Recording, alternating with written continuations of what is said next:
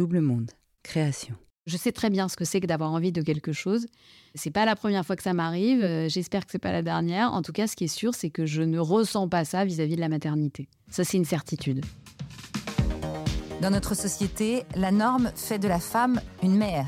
Notre horloge biologique, notre matrice, notre identité maternelle tatouée sur notre corps, dans nos cerveaux depuis la nuit des temps, nous destine, quoi qu'il arrive, à la maternité.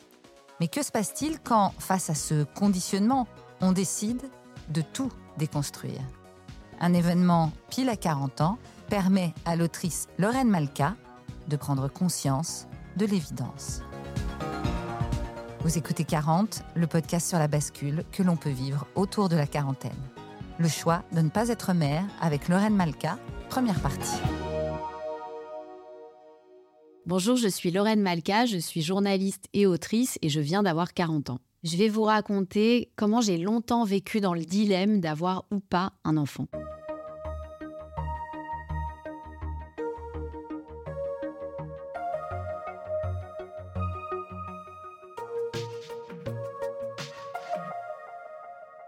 J'ai grandi dans une famille juive, euh, séfarade d'un côté, ashkénaze de l'autre.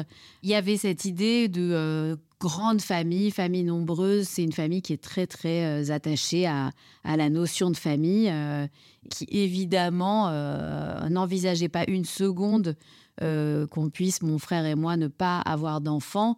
Et, euh, et, qui se projetait sans arrêt euh, sur le moment où on, où on leur ramènerait les, euh, les, enfants le vendredi soir à la marmaille pour faire Shabbat avec eux. Ce qui est un peu contradictoire pour rentrer déjà directement dans le côté psychologique, c'est que j'ai l'impression que euh, finalement, pour mon père comme pour ma mère, chacun à leur façon, c'était peut-être pas une évidence de faire des enfants euh, vraiment au fond d'eux-mêmes. Je pense que mon père est quelqu'un de, d'extrêmement de, euh, libre, indépendant, lunaire et et ça, ça, a toujours été difficile pour lui de s'envisager comme père. Enfin, ça a longtemps été difficile pour lui de s'envisager comme père. Ma mère est quelqu'un d'extrêmement indépendante aussi, euh, qui a épousé un Marocain, un juif marocain. Quand je dis juif marocain, ça c'est connoté assez... Euh, comment le dire sans, être vexante s'ils m'entendent. Bon, il y a quand même beaucoup de misogynie dans le, dans le judaïsme, euh, et particulièrement dans le judaïsme euh, séfarade, marocain, enfin voilà. La maman, la mama marocaine, il y a quand même quelque chose de très sédentaire, euh, avec beaucoup de charge mentale, pour le dire vraiment de façon euh, euphémisée. Et ma mère n'était pas comme ça au fond d'elle-même. C'était quelqu'un euh, d'extrêmement actif, euh, très cultivé, euh, très curieuse. Et j'ai toujours eu l'impression, elle, elle me l'a jamais dit et elle ne le jamais avoué à mon avis, mais j'ai toujours eu l'impression que elle, elle se serait bien passée de l'affaire. Quoi. Elle aurait bien euh, fait sa vie euh, à parcourir le monde et à, à, découvrir plein de choses. Et je suis pas sûre qu'elle rêvait de, euh, de faire des enfants. De, enfin, voilà, je suis pas sûre que c'était un rêve vraiment au fond d'elle-même. Et donc, tout ça pour dire que il y avait la su suggestion très forte de c'est une évidence, tu nous ramèneras des beaux enfants, tu te marieras et tu nous ramèneras des beaux enfants, mais ça n'était jamais dit. Et ce qui était plutôt sous-entendu, c'était tous les encombrements que ça peut représenter. Quoi. Moi, j'ai toujours vu ma mère qui euh, souffrait de pas pouvoir euh, lire deux lignes sans qu'on la dérange parce qu'elle a, elle a besoin de lire euh, et qu'elle n'a plus pu le faire pendant toutes nos années d'enfance, euh, à mon frère et à moi. Donc, j'ai plutôt ressenti ça, voilà. Et donc, comment ça s'est traduit? Ça s'est traduit par une sorte de, de recherche, mais qui, je pense, est extrêmement commune, hein, que j'observe énormément euh, autour de moi et peut-être un, peu moins ces dernières années, puisqu'il y a tout un mouvement quand même de, prise de conscience féministe du fait qu'on peut être une femme sans être une mère mais c'est extrêmement récent et moi j'observe beaucoup euh, quand les gens me racontent pourquoi ils ont décidé de faire des enfants, à quel moment ça s'est passé, etc. J'entends énormément cette espèce de programme évident, le respect d'un planning. Euh, bah voilà, je, il faut que je fasse un enfant avant mai. Alors euh, aujourd'hui c'est 40 ans, à l'époque de ma mère c'était autour de 30, 30 ans avant mes 30 ans, il faut que j'ai un enfant, c'est normal. Et moi, ça se traduisait comme ça dans ma tête. C'est comme une, une, sorte de script euh, informatique qu'on m'avait qu'on m'avait intégré euh, dans ma carte, dans mon système. Et, et, je cherchais le père de mes enfants, c'est normal. Alors après, la question était de savoir est-ce que où est-ce que je mets le curseur? Est-ce que je le mets plutôt sur euh, le fait d'être folle amoureuse de lui ou alors plutôt sur le fait que ce soit un bon partenaire euh, pour gérer ce programme? Concrètement, je le faisais dans le sens où vraiment j'organisais des choses pour le faire. Donc je vais dire dans quelques instants qu'est-ce que j'organisais pour le faire parce que j'étais vraiment à la manœuvre. Je suis quand même assez active quand je veux quelque chose. Mais en réalité, à chaque fois que je me mettais avec, avec quelqu'un, je me je me séparais dès qu'il était question de, s'engager plus avant. Donc, euh, ne serait-ce que déjà l'installation à deux dans un appartement, euh, je, partais en courant. Déjà, j'avais un premier signal que je n'ai pas du tout perçu, hein, puisque je continuais, martel en tête, à, faire le tour du bocal en disant Ah, oh, bah tiens, et bien lui, père de mes enfants. Donc, il y avait euh, évidemment, les rencontres au boulot, etc., euh, les choses classiques. Mais il y a aussi un moment où je me suis dit, tiens, euh, depuis, que, depuis que je suis dans la vie active, il me manque un ingrédient que je trouvais essentiel dans l'idée de rencontrer quelqu'un, qui était les fêtes qu'on peut avoir quand on est au, à la fac, etc., où on retrouve d'une fois sur l'autre le, le, même gars et où on peut le regarder dans un contexte sans être forcément tout de suite grillé comme l'ayant ciblé. Ça, ça me manquait. Je me disais, c'est. Moi, j'aime bien pouvoir voir. Euh, moi, je, suis hétérosexuelle, donc je parle des mecs. J'aime bien pouvoir regarder le mec dans, un, dans son cadre, avec ses potes, comment il se comporte. Si euh, quelqu'un l'interrompt dans la rue, euh, comment il réagit. Si quelqu'un. Voilà. Le voir, quoi. Et pouvoir observer sans être tout de suite grillé.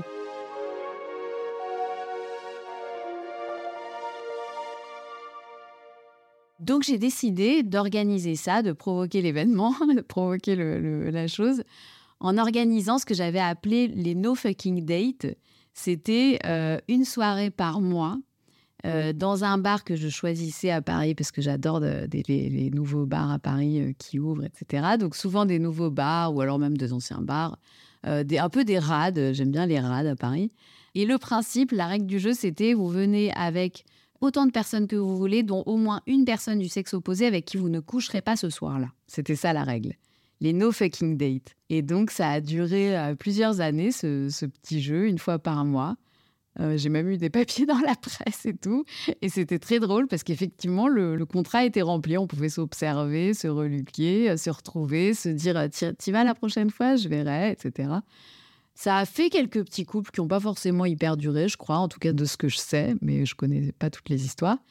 Euh, et moi, j'ai rencontré euh, la personne avec qui je suis aujourd'hui, qui, incroyable, ironie du sort, n'était pas venu pour, euh, pour la No Fucking Date, en fait.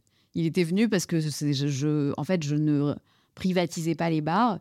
Et donc, lui, c'était son, c'était son rad, quoi. Il venait là hyper souvent. Il venait juste de se séparer, donc il venait là passer une soirée tout seul. Et donc il est venu me voir en me disant c'est quoi cette soirée? D'après ce que je comprends, c'est toi qui organise. Euh, qu'est-ce que c'est No Fucking Date? Parce qu'il voyait que c'était marqué, on avait marqué sur la sur l'ardoise No Fucking Date. Et puis j'organisais des petits jeux un peu discrets pour, euh, pour, pour rassembler un peu. Et là, euh, bah, alors que je me faisais quand même pas mal draguer dans ces soirées, parce que forcément j'étais l'organisatrice, donc c'était un peu facile, euh, bah, lui, il m'a vraiment, euh, il m'a beaucoup plu en fait, et, euh, et, on, a, on a passé la nuit à discuter. on s'est pas rendu compte que le bar fermait, je me suis pas rendu compte que tout le monde m'avait dit au revoir et que tout le monde était parti. Et c'était génial, donc sorte de, sorte de coup de foudre. Voilà comment j'ai rencontré l'amoureux avec qui je suis depuis sept ans. J'avais peu d'espoir, moi.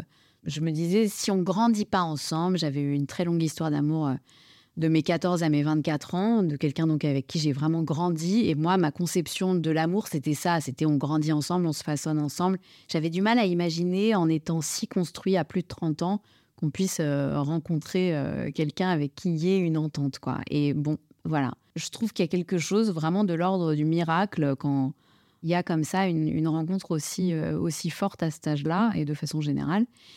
Et au bout de euh, plusieurs mois, euh, ce garçon m'a dit, moi par contre, je te le dis, on moi je parlais pas d'enfant du tout, parce qu'on on sait bien, on, connaît bien nos partitions, on sait que ça se fait pas d'en parler trop vite parce que ça va faire fuir le garçon. Moi je respectais à, la lettre le petit script qu'on m'avait mis dans la tête, hein, il fallait pas déroger Donc je me disais, non, non, on ne parle pas de projet de bébé, sinon ça va faire la fille qui a plus de 30 ans et qui a l'horloge biologique qui commence à tourner, c'est vraiment anti-sexy au possible. Par contre, à un moment, je vais le placer. Enfin voilà, tout était, tout est hyper écrit et vraiment, enfin, c'est là que le féminisme est, a quand même quelque chose de, merveilleux, c'est que il nous permet de déconstruire ces, espèces de réflexes qui étaient mais tellement ancrés et face auxquels j'étais complètement aveugle, moi, je voyais rien. Donc, euh, je respectais ça à la lettre.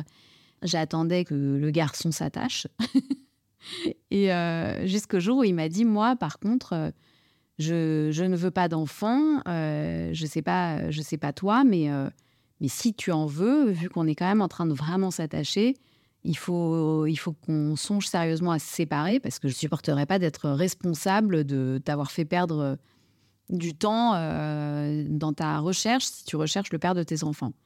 Et moi, bizarrement, là encore, euh, j'ai dû décrypter après ce qui s'était passé, mais bizarrement, premier réflexe, est-ce que c'était pour, euh, pour lui plaire, pour rester indépendante et sexy, ou est-ce que c'était parce que je disais vraiment ce que j'avais au fond de moi Je lui ai dit, mais moi non plus. non plus, je veux pas d'enfant. Enfin, en tout cas, je suis pas sûre d'en vouloir. Je vais voir. J'ai pas du tout dit que j'en voulais. Quand est-ce que je t'ai dit ça? On verra. Enfin, vraiment, j'ai joué les fortes je pense qu'il y avait un mélange des deux. Et c'est là que je trouve que, encore une fois, euh, le, féminisme est passionnant parce que la philosophie féministe est capable de rentrer dans, les détails de ces mécanismes-là, où en fait, on, on croit qu'on est en train de, euh, de, de, hameçonner euh, le, le père potentiel de nos enfants en essayant de, de, jouer le jeu que plein de femmes, c'est souvent des femmes hein, qui, nous, qui nous conseillent, qui nous disent T'inquiète, il changera d'avis. Le nombre de femmes qui m'ont dit ça, aussi bien les, euh, les mères, les tantes, les, les copines. T'inquiète pas, il dit ça maintenant, mais il changera d'avis. Tous les hommes disent ça euh, et ils finissent toujours par changer d'avis. Tu verras que c'est même lui qui va te supplier, etc. Et effectivement, j'avais des exemples autour de moi de d'hommes qui avaient dit à des copines euh, euh, moi je te préviens, je ferai pas d'enfant, et qui en fait derrière euh, suppliaient leurs copines, euh, attends, mais quand est-ce qu'on en fait un nous aussi, dès que leur frère ou leur sœur en avait? Donc moi je me disais que ça allait se passer comme ça, et je me disais pas grand-chose en fait. Je me disais, on verra, si ça se passe pas comme ça, finalement, est-ce que c'est si grave? Je crois que ce que je voulais vraiment, c'est que c'est qu'on soit ensemble et qu'on je trouvais ça tellement incroyable d'être tombée amoureuse et j'ai tellement besoin d'être amoureuse dans ma vie. C'est ça, c'est un besoin euh, énorme pour moi. Là, je, je, buvais de l'eau fraîche dont j'avais manqué depuis des années et je me préoccupais pas tant que ça de la suite. Et j'avais une petite voix à l'intérieur qui me rassurait en disant T'inquiète, il changera d'avis.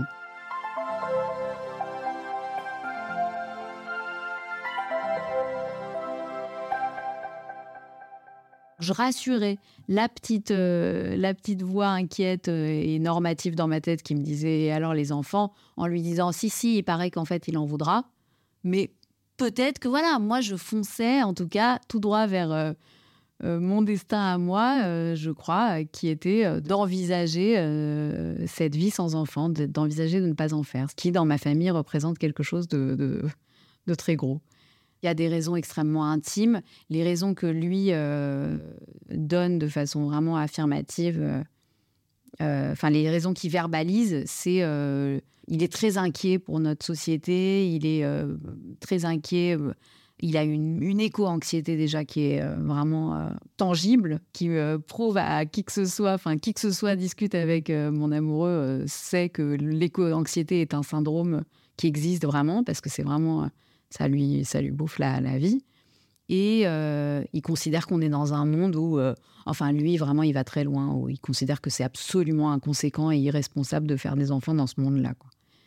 Moi, j'aime bien euh, décrypter ce que, je, ce que je fais à travers, enfin, ce que je veux vraiment au fond de moi, à travers ce, ce vers quoi je fonce, j'ai envie de dire, parce que vraiment, je, malgré moi, j'ai comme un, vraiment un cheval à l'intérieur de moi qui fonce vers des projets et le fait est que ce cheval fou allait vers quoi? Allait vers euh, l'histoire d'amour avec ce garçon, d'une part, et vers euh, une autre euh, histoire d'amour que j'ai depuis, depuis très longtemps, depuis petite, avec l'écriture et avec la littérature et avec, avec la création, en fait, la création littéraire qui me prend énormément de temps et pour laquelle je veux consacrer de plus en plus de temps dans ma vie. Il se trouve que depuis que je suis petite, c'est quelque chose euh, auquel je consacre énormément de temps. Déjà, quand j'étais petite, je passais vraiment énormément de temps à écrire mon journal intime. C'était une activité en soi. Et à lire et à, faire des. ou à trouver en tout cas des façons de créer, quoi. Des façons de créer en, à travers euh, euh, ce que je voyais, mes lectures, mais le piano, enfin, bon, plein de choses j'ai besoin de plus en plus dans ma vie d'y consacrer du temps et ça passe par euh, ce que certains appellent le travail. Mais en fait, euh, pour moi, euh, c'est un peu autre chose parce que c'est vraiment, c'est vraiment une passion qui se démultiplie, qui se déploie dans, dans énormément d'aspects de ma vie et qui est présente partout, en fait, qui crée des amitiés, qui crée des, des réflexions intellectuelles, des réflexions intimes profondes. Enfin, ça, ça s'immisce partout dans ma vie, cette création. Et donc, entre autres, ça a croisé quelque chose d'autre qui est arrivé dans ma vie, comme beaucoup de femmes les dernières années, euh, le féminisme, puisque j'ai été euh, bah, complètement emportée par la vague MeToo. J'ai pas de honte à le dire. Avant ça, euh, enfin, quand je dis que j'ai pas de honte à le dire, c'est que je viens d'une famille où c'était quand même assez difficile d'avoir une vraie prise de conscience féministe. Donc, j'ai mis beaucoup de temps à, à en prendre conscience, à vraiment euh, et à faire des liens avec ce que je pouvais ressentir, lire autour de moi, etc. Mais quand le lien s'est fait, euh, je pense que justement cette, euh, ce milieu familial, bah, cette misogynie ambiante hein, dans, ma, dans, ma, famille, je, dois le dire, dans ma famille au sens large, hein, a créé une espèce de, de, de choc gigantesque qui a complètement changé ma vie, qui m'a chamboulé des pieds à la tête. Donc j'étais face à un dilemme énorme. Ça demande de soulever beaucoup de choses si je décide d'en faire un. Ça demande de soulever beaucoup trop de choses si je décide de ne pas en faire. Les deux étaient inenvisageables. Et deux ans avant mes 40 ans, il s'est passé quelque chose qui a fait que j'ai pu répondre à cette question est-ce que je veux ou pas un enfant? À suivre.